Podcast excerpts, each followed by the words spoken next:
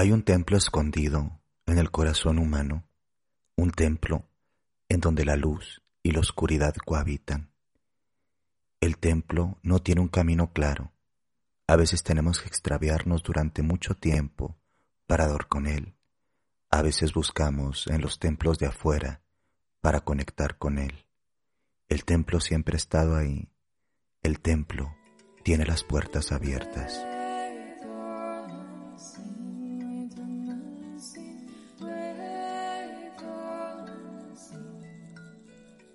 Transitar hasta nuestro templo interior es el objetivo en muchas tradiciones espirituales, en muchas religiones hegemónicas o dominantes, y también en muchas visiones alternativas. Habitar hacia el mundo de adentro, hacia el mundo sutil, es un proceso profundamente delicado. Pocas veces nos acercamos a él desde la ingenuidad casi siempre después de un proceso de quiebre y búsqueda.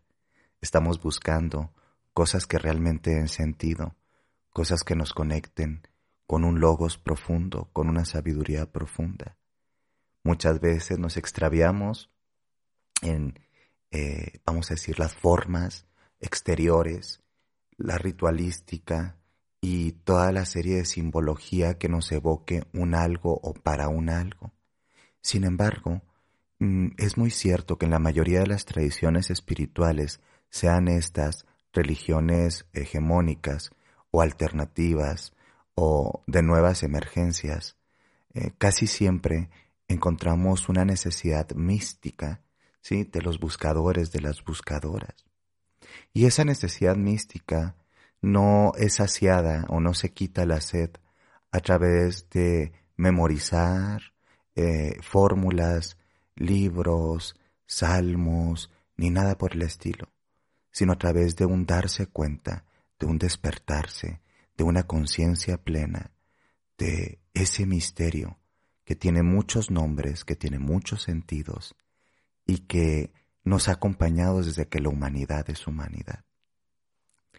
En los siguientes minutos me gustaría compartirte una serie de formas, propuestas, estilos, que pueden estar impregnados de diferentes visiones espirituales.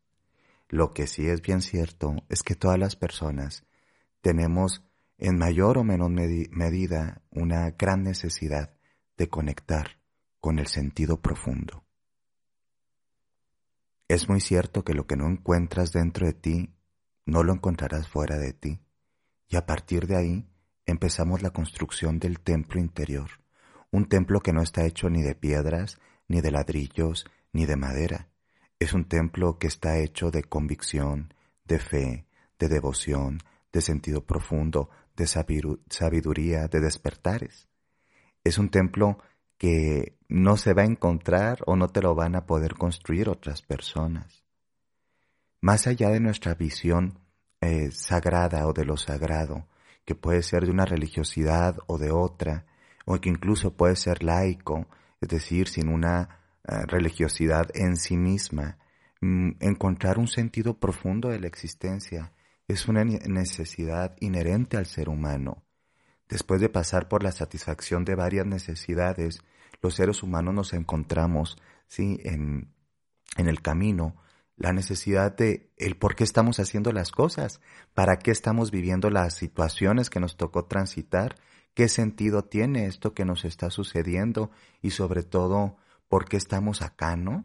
Entonces, eh, estas como preguntas espirituales, religiosas o filosóficas mm, requieren de un cultivo consciente o de una mente consciente que, que no se refiere únicamente a los procesos cognitivos, sino una mente en mayúsculas, una conciencia, una supraconciencia que nos permita eh, transitar estos horrores y maravillas que suceden en el mundo, ¿no?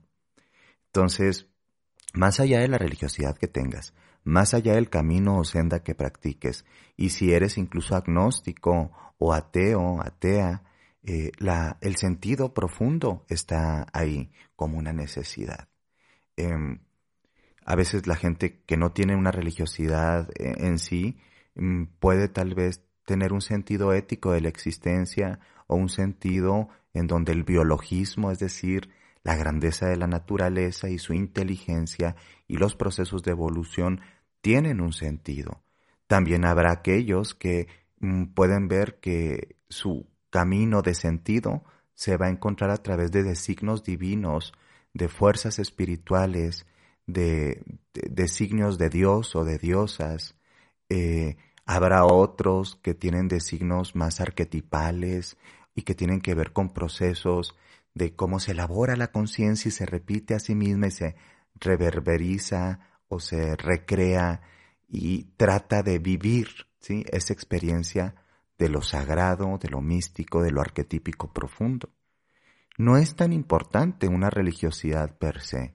De hecho, si vemos la historia de la humanidad, muchas veces la religiosidad ha estado versus o encontrada con la espiritualidad, porque a veces las religiones y las diversidades no comprendidas eh, han sido utilizadas, las, eh, religiones, eh, para conquistar, someter, destruir, mm, lastimar a grupos, a culturas completas. A veces la religiosidad nos aleja de un sentido de conexión porque nos dicen que la divinidad o eso que podríamos llamar realidad superior únicamente se va a acceder a través de un escalafón o una jerarquización o solo personas, eh, ¿cómo se diría?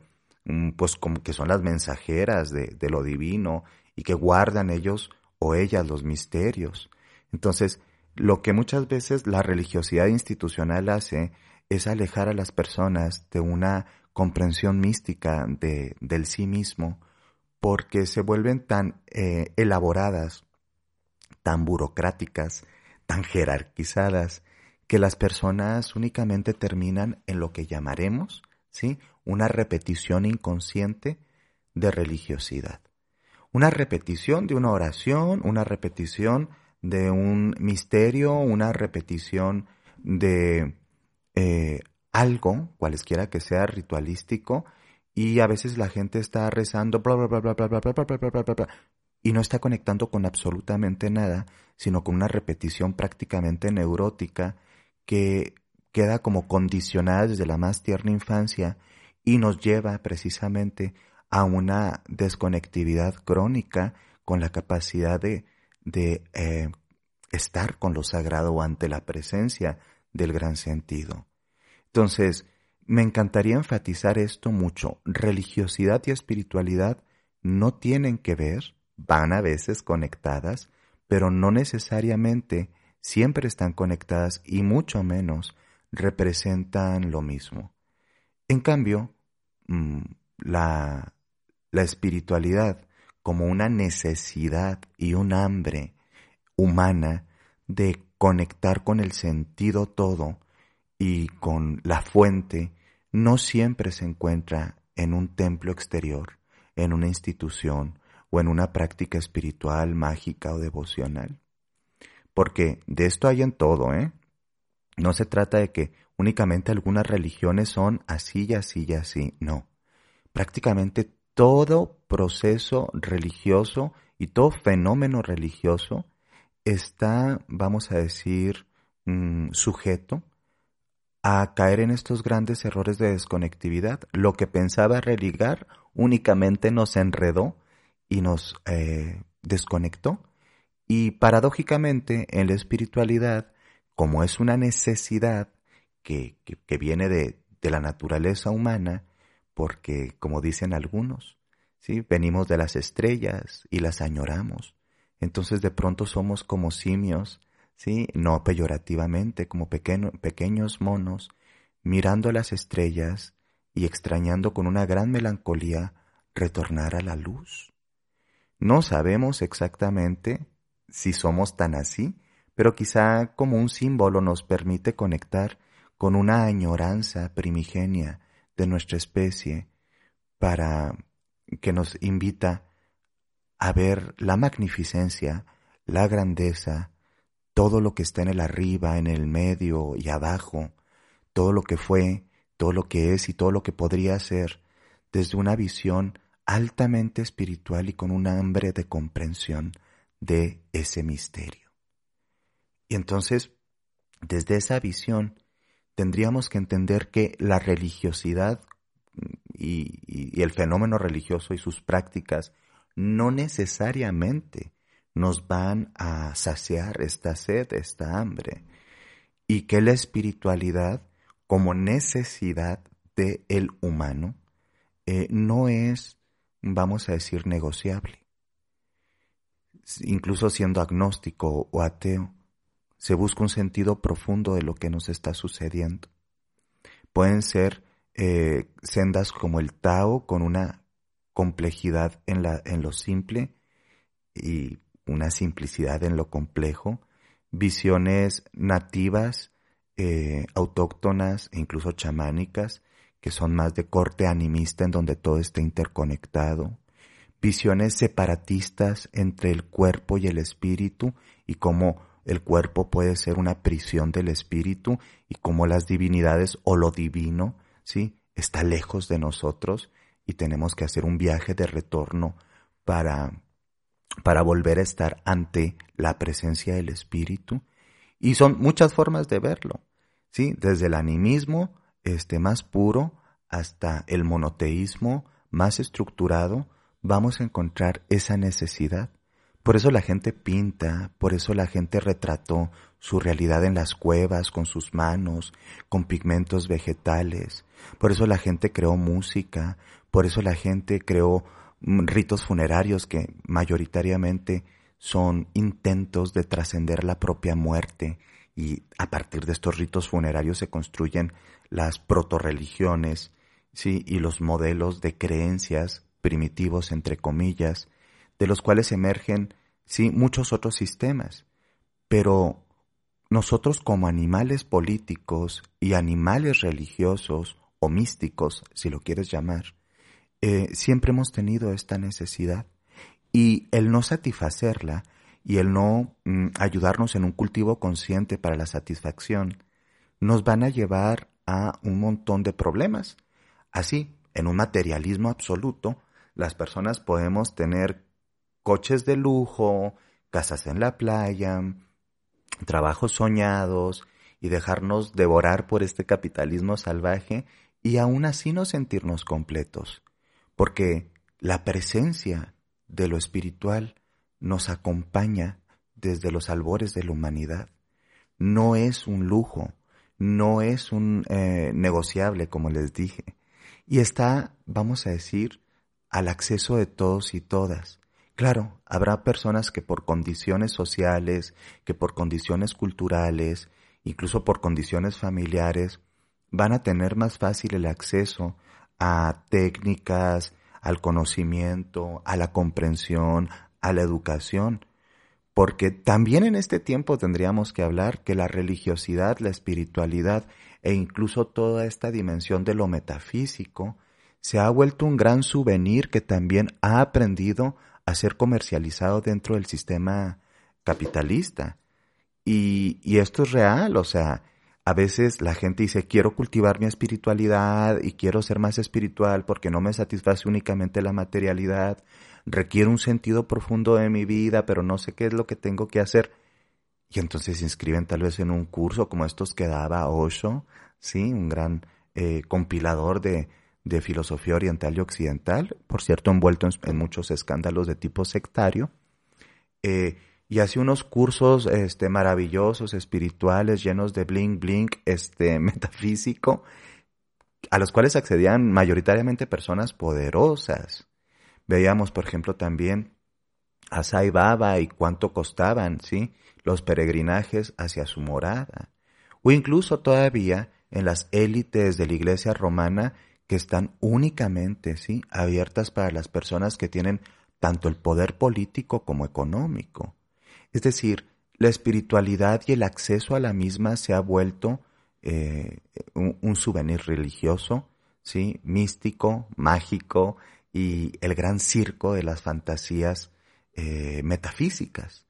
Entonces, también encontramos que en muchas sendas que podríamos llamarles de la nueva era o de las religiosidades emergentes, pues para iniciarte en ciertos sectores de conocimiento y en ciertos círculos has de pagar una cantidad bastante significativa y que aparte de estas sendas, curiosamente, em, pues están nada más en países mm, de primer mundo y cuando están en países de, en vías de desarrollo, pues son para ciertos grupos y se vuelven algo así como, perdón, una estafa multinivel. Y, y a también, ¿sí?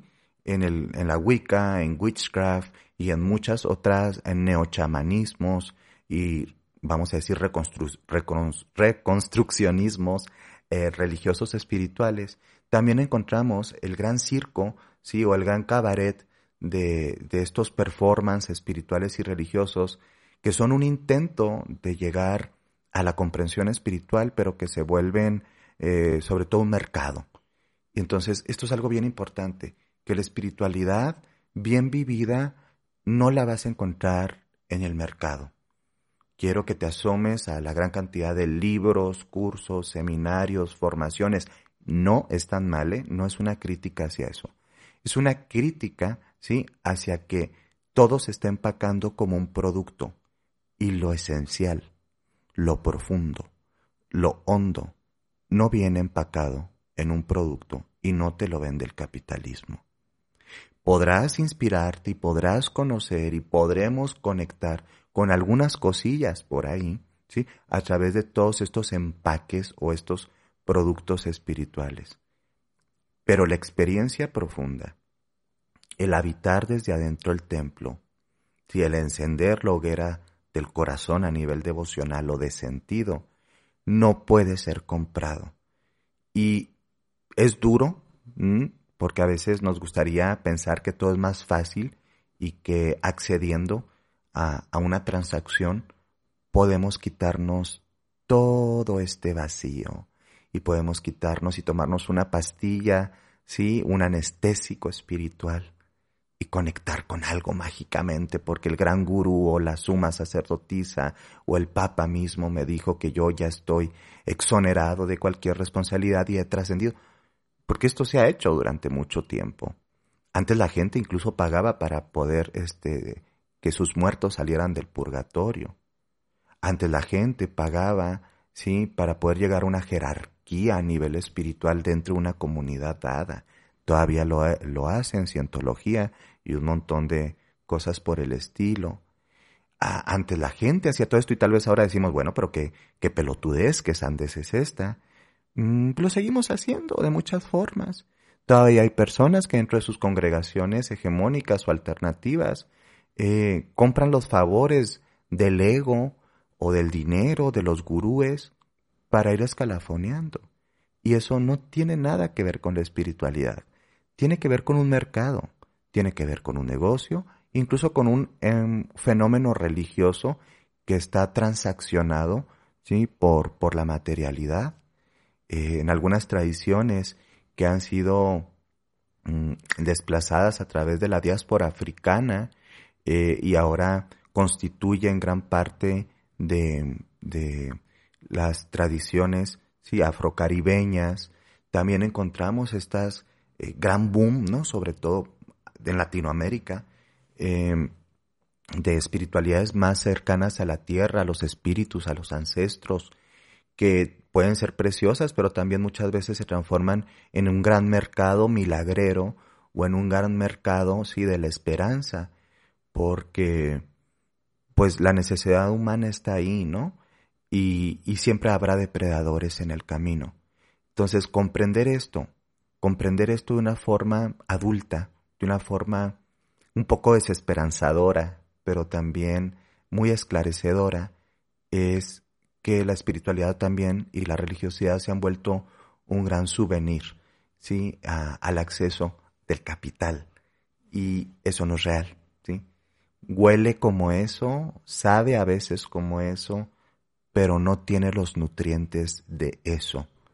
Porque la espiritualidad eh, es una necesidad, como les dije, pero también es un, em, un hacer, ¿sí? es activo, no es un proceso pasivo de receptividad, es un proceso, sí, de receptividad, eh, y también de creación y recreación dentro de nosotros para después devolver al mundo, ¿sí? En un acto de creación, de, que puede ser cotidiano, evidentemente, ni siquiera tiene que ser así como, como de vez en cuando en cada solsticio o en Navidad todos somos buenos o no, no, no va por ahí. Entonces, esta necesidad de sentido es bien importante entenderla en la construcción de nuestro templo interior y sobre todo comprender que la espiritualidad a veces es un versus con la religiosidad. Pueden estar unidas, sí, a través del filtro de la conciencia, del criterio de la mente crítica, porque si no, pues caemos en el polo, ¿sí? De, de ser tan fervientes que perdemos la racionalidad.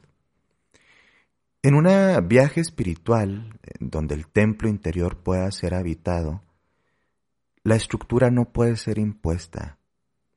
La estructura, es decir, el templo interior, eh, emerge naturalmente de un deseo focalizado, de un querer, ¿sí? conectar con el misterio, conectar con esa paz, conectar con ese gran sentido de interconexión. Entonces, las disciplinas impositivas o incluso que llegan a ser violentas y dicen, tienes que hacer esto y aquella mandita y aquel, y aquel em, grado del, yo, del yogi o aquel grado del, del despierto o aquel grado de sacrificio, rara vez tienen una movilización espiritual a largo plazo. Se transforman en algo así como en transacciones sí materiales muchas veces, pero sobre todo transacciones emocionales con eh, nuestras propias culpas. Entonces, la espiritualidad no puede venir de una gran necesidad de simplemente limpiar mi culpa, mm, de hacer estas manditas o estos entendimientos. Eh, la espiritualidad, desde un lugar un poco más consciente y sano, viene del júbilo, viene de la conexión viene del deseo profundo de estar en la presencia del misterio, de conocerlo y reconocerlo y reconocernos como parte de ese misterio. Cuando digo misterio es para poder abarcar mm, de una forma un poquito más multicultural y, e interreligiosa la gran, gran diversidad de formas de comprender el gran sentido, el Tao, lo divino, las divinidades este, y, y, no únicamente hablar de Dios o de diosa, porque para muchas personas el gran misterio no es ese, ¿sí? Es otra cosa, o se, se lo explican diferente, porque hay tantas divinidades, entre comillas, como humanidades en la tierra. Es decir, las condiciones personales únicas y diferentes que me llevan a comunicarme desde un lugar totalmente único con ese misterio. Entonces, este, esta visión tan estructuralmente impuesta pocas veces sirve. Y yo lo veo mucho en, sobre todo los seguidores o las seguidoras de los gurúes eh, grandes y, famosos y pequeños y locales y como del underground. Es lo mismo. Tenemos que romper el, el, pensamiento sectario y habitar un pensamiento crítico para poder conectar espiritualmente con el templo. Y me encantaría decirte una forma simple, estos son los tres puntos maravillas y uno, dos, tres y se acabó. Pero no, porque cada peregrino tiene su propia andadura. Cada buscador tiene sus propios extravíos. Y cada espíritu, cada alma, ¿sí? Tiene su único canto para conectar con eso. Y si yo empiezo a, comprender esto, me voy a ahorrar tal vez muchos sinsabores y proyecciones tanto en las organizaciones como en las otras personas que, que dicen estar más caminadas espiritualmente o más entendidas. Porque saben qué? Al final del día todos estamos un poquito perdidos y no todos nos estamos tratando de encontrar. Y somos este, este hermoso proceso de la conciencia experimentándose. Y no te puede venir a hacer la gran revelación el otro si no lo encuentras dentro de ti. Entonces, esta disciplina tiene que ir más bien versus una convicción en mayúscula para conectar desde el júbilo y, estas ganas no es del temor, ¿sí? No es de la culpa, no es de estas, eh, vamos a decir, compensaciones.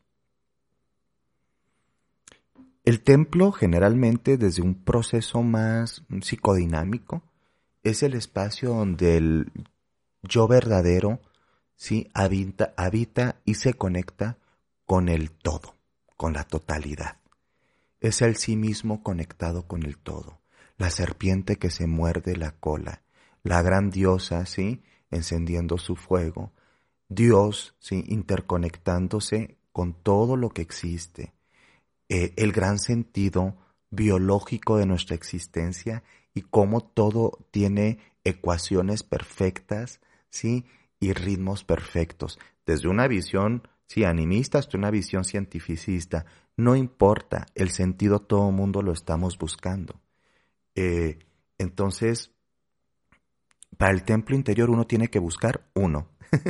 Aunque parezca ñoño, pero me gustaría como decírtelo un poquito más con, con puntitos, no porque diga que sean los únicos, sería bastante soberbio y, y, malsano de mi parte, pero porque tal vez estos puntos yo los he visto en algunos procesos de pacientes o del alumnado o de personas que con los que he caminado y, y con los que me he perdido, claro está, y también con, con maestros y maestras.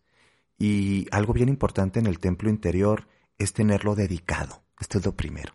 Una dedicación, algo que tal vez no tiene nombre todavía para las personas, a veces sí. Puede ser una divinidad o divinidades y o un sentido profundo. Ah, pueden ser directrices éticas, eh, a la naturaleza, al amor, eh, a la compasión, eh, a fuerzas divinas que han sido eh, descritas en mitologías y religiosidades, puede ser un Cristo, puede ser la Virgen, puede ser Artemis, puede ser Diana, puede ser Pachamama, porque la psique requiere del el pensamiento a veces simbólico, no a veces, siempre, del pensamiento simbólico para poder procesar sobre todo las abstracciones, porque si yo te digo piensa en un no sé qué palabra es esa, ninguna palabra, no puedes pensar en tal cosa. En cambio, si te digo piensa en un globo rojo, bueno, pues en un globo rojo sí puedes pensar, ¿sí? Porque a través de esa verbalización, de esa significación y probablemente de esa eh, simbolización, las personas conectamos con un sentido, incluso abstracto. Entonces, por eso es muy importante que la divinidad y el sentido profundo eh, sean parte de la dedicación del templo interior. Saber a qué le estoy dedicando mi devoción, a qué le estoy dedicando este sentido, a qué le, a qué le enciendo el fuego, ¿sí? a qué le hablo o cómo me hablo, porque si no sería muy, muy ambiguo dicen que uno le reza todo sin saber exactamente a qué. Bueno, pues tal vez eso no es tan correcto porque se necesita un foco, un foco devocional, donde la experiencia psíquica se proyecte y, si lo vemos desde un lugar más desde la psicología profunda, y emerja, ¿sí? El arquetipo y podamos conectarnos con él. Porque nosotros somos un puente entre los mundos y todos los mundos viven dentro de nosotros Viven los infiernos y los diablos, los dioses y los cielos, las divinidades de la naturaleza y de la tierra. Todo eso vive en nosotros a nivel simbólico por el bagaje cultural, pero nosotros podemos elegir a quién encendemos el fuego. Salpicaré de ternura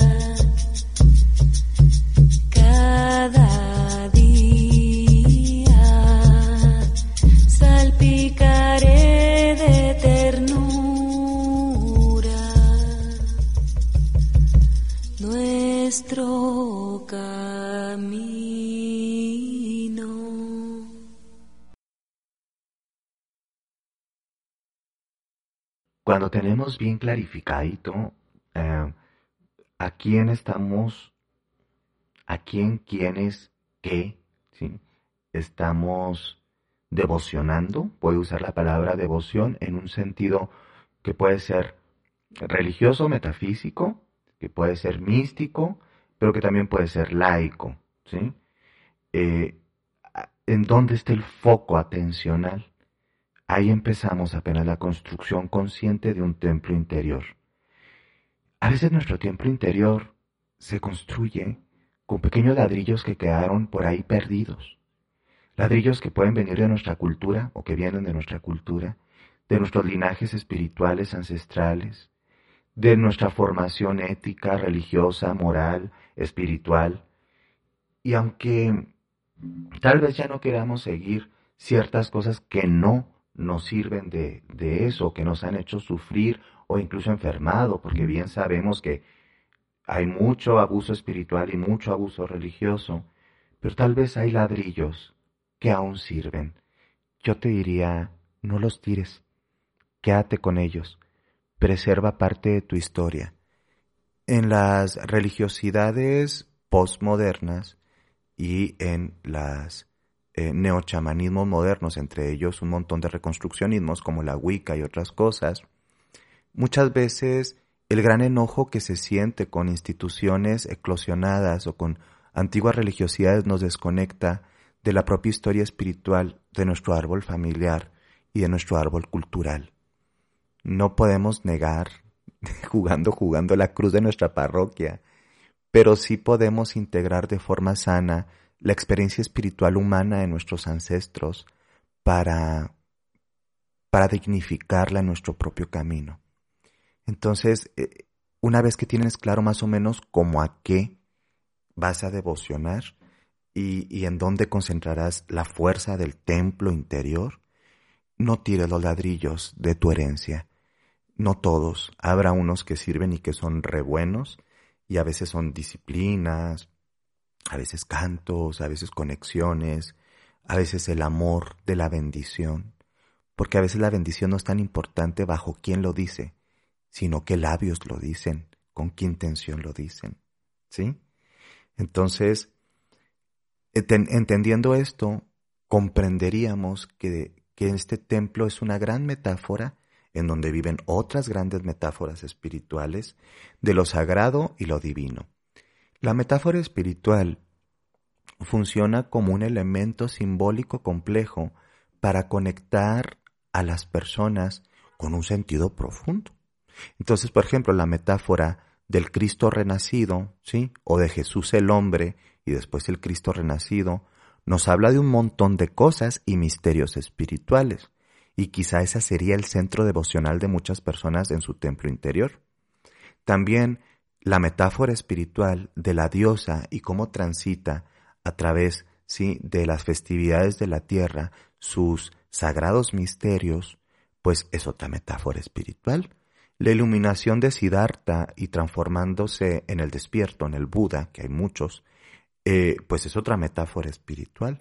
El misterio de las vírgenes negras como, como, como caminantes desde la antigua África y las diosas del norte de África como Isis y cómo se fueron combinando porque ellas llegaron a los lugares más lejanos siempre cuidando a sus hijos e hijas. Es otra metáfora espiritual. Es decir, que sea mítico y que sea metafórico no quiere decir que no sea real. De hecho, casi todo en el fenómeno religioso tiene que ver no con un literalismo, Sí, como, y las cosas sucedieron en tal año con tal persona y Juan le dijo a este y Pancho dijo a aquel. No. los caminos espirituales o los mapas espirituales que hay en las metáforas son importantes. No porque sucedieron, no porque hay tal comprobación de tal año, de tal, no, sino porque impactaron en la conciencia humana. Y a veces somos una Magdalena rota, y a veces, sí, somos la diosa danzando. A veces somos, sí, un Cristo que se ha perdido un, perdón, un Cristo roto, sí, un Jesús hombre, que ha descendido, que ha caído del Padre y se ha hecho carne y quiere retornar a las estrellas. A veces también somos un Lucifer caído. A veces somos muchas cosas, porque en lo sagrado está en lo humano, en lo humano está en lo sagrado. Entonces, tener claro que al tener el foco en el templo interior, saber los ladrillos que queremos preservar y después ubicar cuáles son mis metáforas espirituales, qué caminos estoy transitando, quién soy yo en esta vida, soy una Perséfone descendiendo al inframundo. ¿Mm? Soy un Pedro. Soy una mujer ¿sí? Como aparece en alguno de los evangelios canónicos, que no recuerdo en cuál, una mujer que nadie se le acercaba porque estaba tullida, porque tenía una gran joroba, porque no podía permanecer derecha y no podía mirar a nadie a los ojos. Y el maestro la tocó, y cuando la tocó, ella pudo verlo a los ojos y fue sanada. Y ella pudo ver de nuevo a los ojos de la gente. Probablemente la, si lo, hacemos de forma literal, pues diríamos, bueno, pues es que ella tenía un problema y fue un milagro físico, pero quizá es mucho más profundo, es una metáfora, y habla de retornar la dignidad, de alguien que te voltea a ver y realmente te ve y te devuelve eso que habías perdido, la capacidad de conectar con los seres, con otros, desde tu dignidad. Y de repente vemos las metáforas espirituales, ¿sí? De, no sé qué podría pensar en este momento, mm, de tradiciones nativas de las Américas, en donde de pronto tenemos a la dama mariposa danzando, ¿sí? esta gran danza de la vida, y con su tambor y su canto, invocando la llegada de la primavera. ¿Y quién no nos hemos sentido alguna vez como la dama mariposa, con esa capacidad creativa de transformar los mundos con el poder de nuestro espíritu, porque nosotros vive ese espíritu. Entonces, la humanidad ha creado las mitologías, las religiones, eh, las metáforas espirituales, porque son grandes misterios explicados a través de esta narración que generalmente era transmitida de forma oral y que tienen el eco, vamos a decir, o el sí, el eco o los vislumbres de los mapas de la conciencia humana.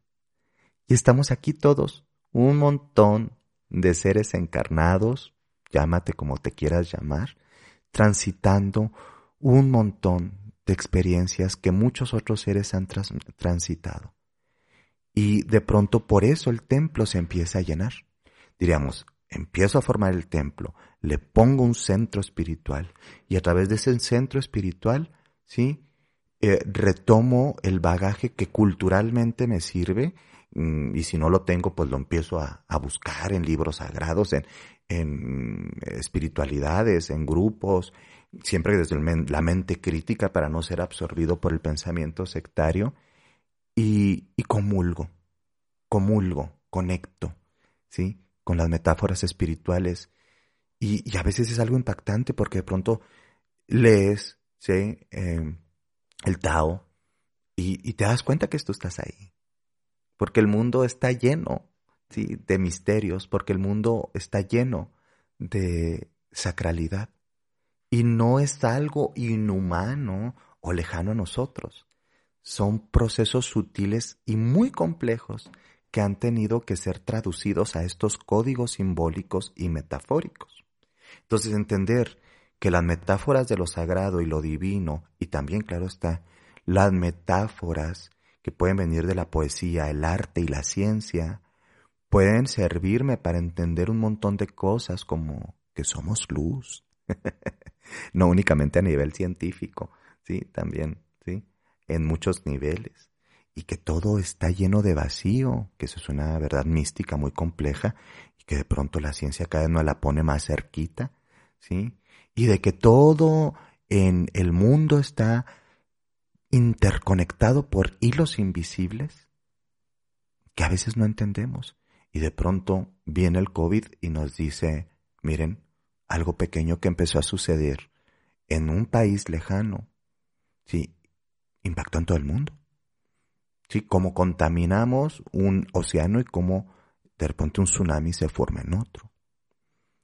Todos estamos interconectados en una gran trama sagrada, porque ella teje y desteje la realidad. Ella es la mujer araña, y todos estamos viviendo en su sagrado tejido. Eso nos dirían en una tradición nativista, pero de pronto ya no es tan importante si no la conoces o no, te das cuenta que es real y que está sucediendo. Y que tú eres parte de eso, que yo soy parte de eso y que somos importantes, que somos parte de algo muy grande e importante. Entonces, las metáforas, los símbolos en nuestro templo interior hay que tenerlos claros y buscarlos. ¿Sí? Hay que buscarlos. Ahorita hablando de, buscadores, se me, ustedes ya saben cómo es este podcast, no es que les traiga algo así escrito o, ¿cómo se llama? Este, muy preparado. Eh, pero más o menos les quiero contar, sí, muy, muy resumido, un cuento que hay, sí, de un hombre santo que vivía en una aldea y continuamente se quejaba porque las personas, pues eran este, infieles, no eran buenas, no eran sanas, este, decían palabras malas, no alababan a la divinidad, hacían un montón de cosas. Y él rezaba y rezaba y rezaba y le pedía a la divinidad que le diera entendimiento. Y entonces se le aparecía la divinidad en sueños y le decía, toma tus cosas y vete y vete y busca otra aldea, aquí es un lugar de malos, bla, bla, bla, bla. Y el hombre se iba y tomaba camino y llegaba a otra aldea y se instalaba y estaba tan contento pero pasando los días se da cuenta que la gente también bebía en exceso, golpeaba a los niños, maltrataba a los animales y decía, este lugar tampoco es santo, tengo que buscar otro lugar, otro lugar. Y buscaba, buscaba su templo, buscaba su templo, buscaba su espíritu, buscaba su paz. Y el hombre caminaba y caminaba y así estuvo muchos años, de aldea en aldea, transitando bosques, desiertos, cruzando mares. Y estaba muy cansado y una noche le rezó con mucho fervor al Espíritu, y el Espíritu le escuchó y le dijo, tienes que cruzar tal desierto en tal lugar. Y el hombre siguió todas las instrucciones. Y por fin llegó al lugar y estaba desfalleciendo en medio, del, en medio del desierto y estaba tan cansado, sin fe, sin fuerza, sin nada. De pronto vio y escuchó el sonido de agua de un riachuelo y encontró un hermoso oasis con unas antiguas este, piedras que pertenecían probablemente a construcciones que pues eran muy viejas. Y el hombre se puso feliz y bebió y comió dátiles y se sentía tranquilo y había sido salvado y había buena tierra para cultivar y había frutos. Y el hombre dijo, estoy solo y estoy bien y voy a poder devocionar todo lo que yo pueda sin todos esos hombres malos y esas mujeres pecadoras. Entonces el hombre le rezó al espíritu y el espíritu le concedió la inteligencia de 50 arquitectos y la fuerza de 100 hombres. Y el hombre sin descansar, ni dormir, ni siquiera tomar agua, hizo una gran torre, una torre en donde él podría estar tranquilo, devocionando, rezando, invocando al Espíritu y hacía todo y todo y todo tan rápido que cuando terminó el hombre se dio cuenta que la torre no tenía ventanas, ni tenía puertas, y él estaba dentro. Y el hombre se dio cuenta que se había encerrado en su propia torre y que moriría de sed y de hambre. Y en ese momento extrañó a los pecadores, a los que se equivocan, a las malas mujeres, a los niños groseros. Y así, el hombre murió encerrado en su propia torre. Qué metáfora espiritual a través de este cuento tan curiosa, ¿no? A veces también el templo interior se puede, se puede eh, formar a partir de juzgar a otros seres humanos, a otros seres sintientes. El trabajo del templo interior no es la superioridad moral y espiritual. Ningún trabajo espiritual real puede estar fincado con los ladrillos del prejuicio, ni con, ni con la discriminación, ni con el sentirte superior a nadie. Somos humanos que se equivocan, que aprenden. No somos superiores a nada, ni a nadie, incluso a otras especies. La comprensión espiritual de que nuestro templo interior no debe ser un espacio de aislamiento y evasión es bien importante. Un templo interior no puede ser la excusa para recluirte del mundo y enclaustrarlo, porque entonces no estás devocionando y no estás cultivando tu espiritualidad. Estás herido y le tienes mucho miedo al mundo. Y muchos hemos estado así. Y a veces volvemos a estar así. Y es que en el mundo suceden tantas cosas, y a nosotros nos suceden tantas cosas. Pero si tu espiritualidad empieza a transformarse en un refugio, cárcel, aislamiento para no confrontar el mundo y evadirte en fantasías chéveres y preferir comunicarte con algo preferir comunicarte con algo sutil para no confrontar lo rudimentario que somos como humanos, pero también lo maravillosos y complejos que somos. Entonces no estamos cultivando espiritualidad, estamos cultivando miedo. Y la espiritualidad es interconectiva. Una de las características desde muchas visiones transpersonalistas es que una apreciación espiritual u holística del mundo nos, interconecta, sí, y nos hace comprender y, vamos a decir, eh, valorar las diferencias. Entonces, eh, esto es bien importante a nivel del interior. Ya si tú te ayudas saltando al otro punto, eh, que en tu templo interior pues tenga un espejeo en el mundo físico, pues está chévere.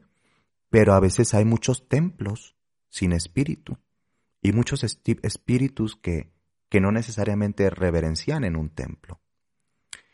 Es decir, de nada sirve que hagas un gran altar o, o, incluso vayas a un templo con una congregación o con un grupo, coven o lo que fuese, si, si dentro de ti no está encendido y, no mantienes ese proceso, si nada más vamos a criticar, a juzgar, a ver quién es más disciplinado, quién trae más chévere esto, quién aprendió más. Mm, eso es un juego del ego y poco tiene que ver con el trabajo integración espiritual. Es mucho verlo, sí, es parte, claro, del trabajo. Ver tu sombra, ver tu ego, cómo te juega, cómo te mete el pie. Desde un lugar hasta un poco con humor, porque miren, mm, para hacer camino consciente, llámale espiritual o no, hay que tener un poquito abierto el sentido del humor acerca de nosotros mismos, sin caer en el cinismo, con, con una risa sanadora, no con una burla que hiere, ¿sí? que, es bien diferente, súper, súper diferente. Entonces, claro, eh, para hacer este espejeo puedes empezar a integrar prácticas cotidianas, como por ejemplo tener un espacio físico en tu casa o en tu habitación, en donde conectas el acto exterior con un acto interior que tiene un sentido, una metáfora, un foco espiritual. Y, eso te puede servir mucho, porque acuérdense que la mente es medio traicionera y juguetona y le gusta aplicar el olvido y la desestructura. Entonces, aplicar por aquí, ¿sí? lo que es fuera es dentro y lo que es dentro es fuera, y tener un espacio físico en donde devocionar o una práctica devocional que puede ser una ofrenda que puede ser espiritual, física, material. Em, hay gente que ofrenda, por ejemplo, tan simple encender una vela y decir esto es una ofrenda de luz y quiero pedir compasivamente por los seres sufrientes del mundo. Y está bien. Y ahora, después de que tú has hecho esto a nivel sutil, energético y espiritual, quizá es tiempo después de salir y no ser un, un hinchabolas con el mundo. ¿Sí? Mm, empezar a, aportarte bien, a portarnos mejor. Porque decimos, sí, sí, hice mi meditación de la compasión y de la ternura consciente y todo muy chévere, con Kuan Yin o con el Buda de la medicina, o este, con Fátima, y luego vamos a, a, escupir eh, cosas horribles al mundo. Nuestra devoción siempre tiene que tener una resonancia o un proceso de espejeo en nuestra realidad. ¿Sí? Una espiritualidad consciente, una comunión con lo divino, conlleva no únicamente el trabajo espiritual, sino también que lo caminemos en el mundo, que lo hablemos en el mundo, que lo transmitamos en el mundo. Y eso es chévere, eso es bonito. Entonces puede ser nuestro altar, nuestra ofrenda a través de a muchos niveles de ofrenda, según la tradición espiritual o entendimiento personal, el cultivo consciente de atributos o eh, acciones que me conectan con eh, un sentido de esto que quiero aprender, por ejemplo. En algunas mm, visiones budistas, el limpiar los pisos, lo que nosotros llamamos acá trapear o desempolvar, es un acto físico, pero también mientras está haciendo eso, se usa como una metáfora de eh, meditar sobre lo que tenemos que limpiar dentro de nosotros mismos y claro, lo que se tiene que limpiar en el mundo, porque nos volvemos interconectivos. No para estar juzgando, ay, no, pues estoy tapeando y mientras pido que, que ya no sea tan tóxica mi amiga o que ya yo ya no sé. No, no, no, no, no, no, no, no, no va por ahí. No caigas en esos juegos del juicio encubierto en espiritualidad, porque no hay un juicio más espantoso que el juicio que se hace creyendo que yo tengo una superioridad espiritual. Es espantoso, ¿sí? Porque nos está manipulando a todos los niveles. Entonces, e, eso puede ser lo que llamamos el cultivo, ¿sí? De atributos espirituales. Bueno, a veces estás con tus plantas y estás regándolas y ahí es el momento de devocionar. Y puede ser desde lo más científico, en la maravilla de la naturaleza, hasta lo más místico religioso, en entender que todo eso tiene espíritu y te estás alimentándolo, cuidándote y tú te alimentas de eso y estás súper interconectado y eso es precioso. Pueden ser también a través de meditaciones conscientes, que pueden ser activas, ¿sí? O incluso meditaciones eh, activas o pasivas, mm, entendiéndose esto como, como eh, la acción del cuerpo o la no acción del cuerpo. Eh, puede haber a través de la contemplación de arquetipos, que pueden ser figuras externas, pero también internas. A veces el rosario, el mala budista, eh, la ritualística mágica o no mágica, eh, las oraciones, devociones, como ya les dije, la contemplación es algo re importante y el silencio, porque también callarnos es un proceso de conexión, de escucha. A veces pedimos, pedimos, rezamos, rezamos, decimos, decimos, y pocas veces escuchamos esa voz del adentro. Llámese eh, que hay una conexión con fuerzas inconscientes que te, te dan la luz o el entendimiento o el misterio que te toca, que de una otra forma entra en comunión contigo, con tu inteligencia y te permite conectar.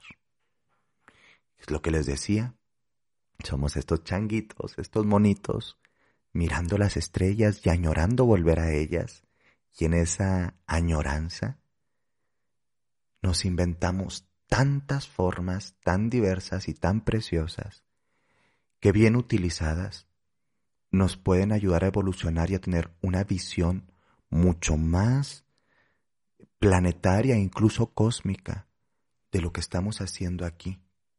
Y por lo tanto nos podemos volver más amables y compasivos. Recuerda que el mejor templo que puede haber no es ni uno de grandes lujos, ni, ni el más bonito, ni el más concurrido, ¿sí? ni nada de eso. El mejor templo que puede haber es un corazón noble.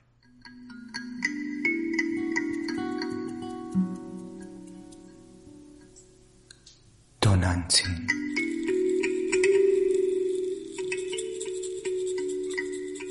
llena de cantos y flores.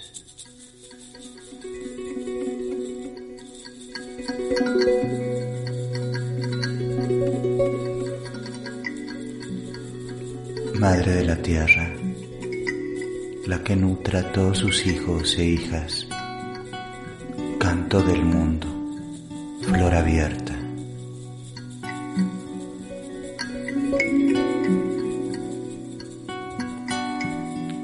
Cúbrenos con tu manto sagrado, en amor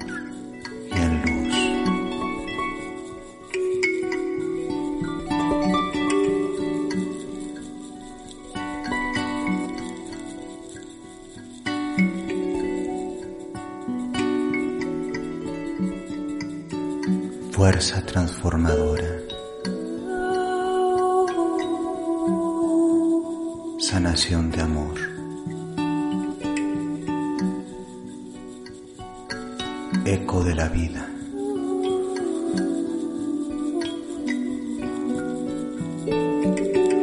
Eres mi casa y mi templo, mi fuerza y mi corazón.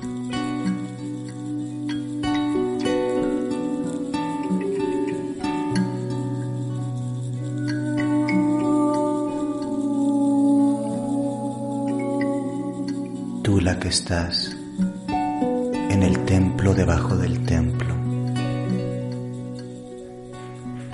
Tu fuerza que no puede ser extinta.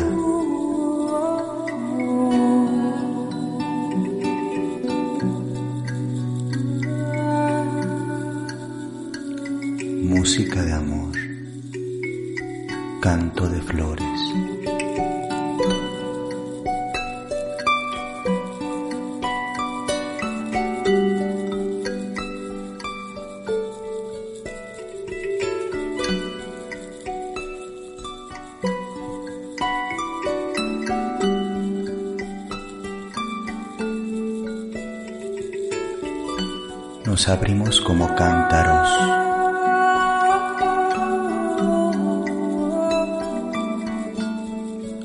de la Gran Madre.